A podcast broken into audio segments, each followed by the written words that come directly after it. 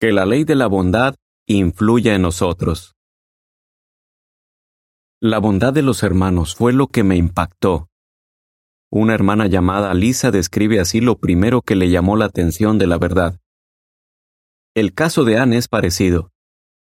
Ella recuerda, Cuando conocí a los testigos, me atrajo más su amabilidad que lo que enseñaban. Aunque estas hermanas ahora disfrutan de leer la Biblia y meditar en ella, la bondad y la amabilidad de los hermanos jugaron un papel muy importante. ¿Cómo podemos mostrar amabilidad y tener un efecto positivo en los demás? Veamos dos maneras de hacerlo. Con nuestras palabras y con nuestras acciones. Luego analizaremos a quienes debemos tratar con bondad y amabilidad. Que la ley de la bondad guíe nuestras palabras.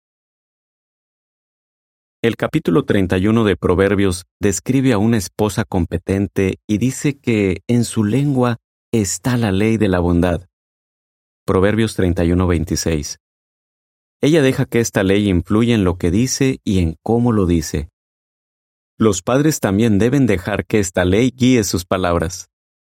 La mayoría de los padres sabe muy bien que si les hablan con dureza a sus hijos, pueden hacerles daño. Si son cortantes y fríos, es probable que sus hijos reaccionen mal. Pero si les hablan con cariño y bondad, hay más probabilidades de que los hijos escuchen y obedezcan. Seamos padres o no, ¿qué podemos hacer para que la bondad guíe nuestras palabras?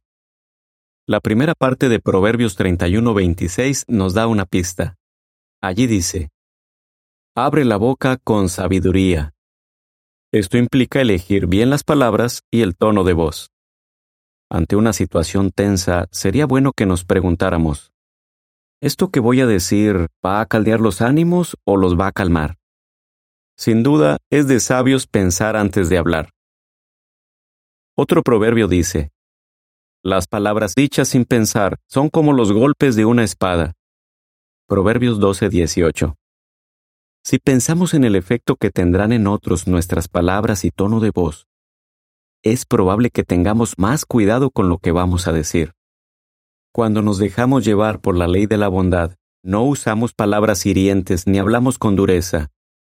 Sustituimos los pensamientos y las palabras negativos con ideas positivas y palabras amables. En todo esto, Jehová nos da un buen ejemplo.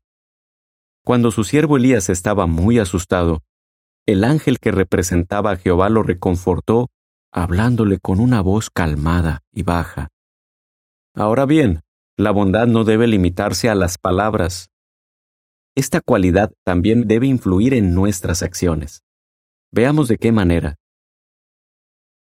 Acciones que influyen positivamente en los demás. Seguir el ejemplo de Jehová implica hablar de forma amable y actuar con bondad. Lisa, mencionada en el primer párrafo, vio la bondad de los testigos en acción. Cuenta. Cuando mi familia y yo tuvimos que mudarnos de repente, dos matrimonios testigos pidieron tiempo libre en su trabajo para ayudarnos a empacar. Y eso que para ese tiempo yo todavía no había empezado a estudiar la Biblia.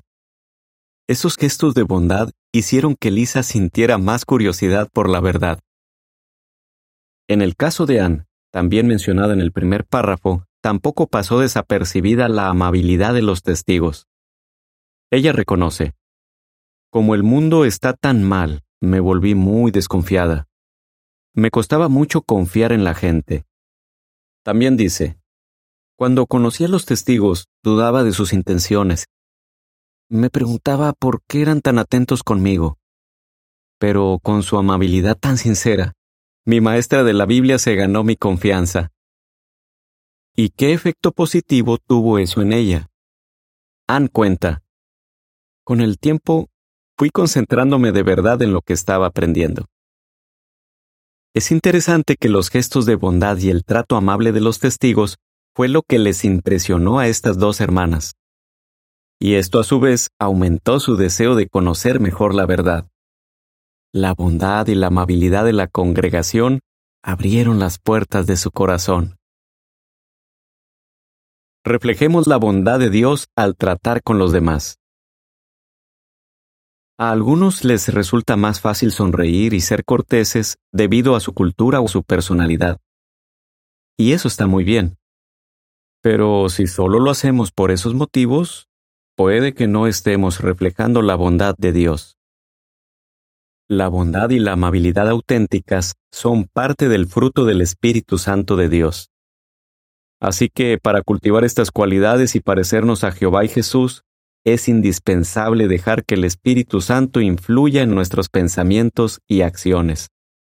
Además, como seguidores de Cristo, nos interesamos de verdad por otros porque amamos a Dios y al prójimo. Cuando ese amor es lo que nos motiva, la bondad y la amabilidad que demostramos son cualidades poderosas y sinceras que complacen a Jehová. ¿A quienes debemos tratar con bondad y amabilidad? Por lo general, es más fácil tratar bien a los que nos han mostrado bondad o a nuestros conocidos. Una manera de corresponderles es siendo agradecidos. Pero, ¿qué pasa si creemos que alguien no merece que lo tratemos con bondad? Pensemos en esto. Jehová les muestra bondad incluso a quienes no la merecen, y nadie lo hace como Él. La Biblia nos da una valiosa lección sobre esto.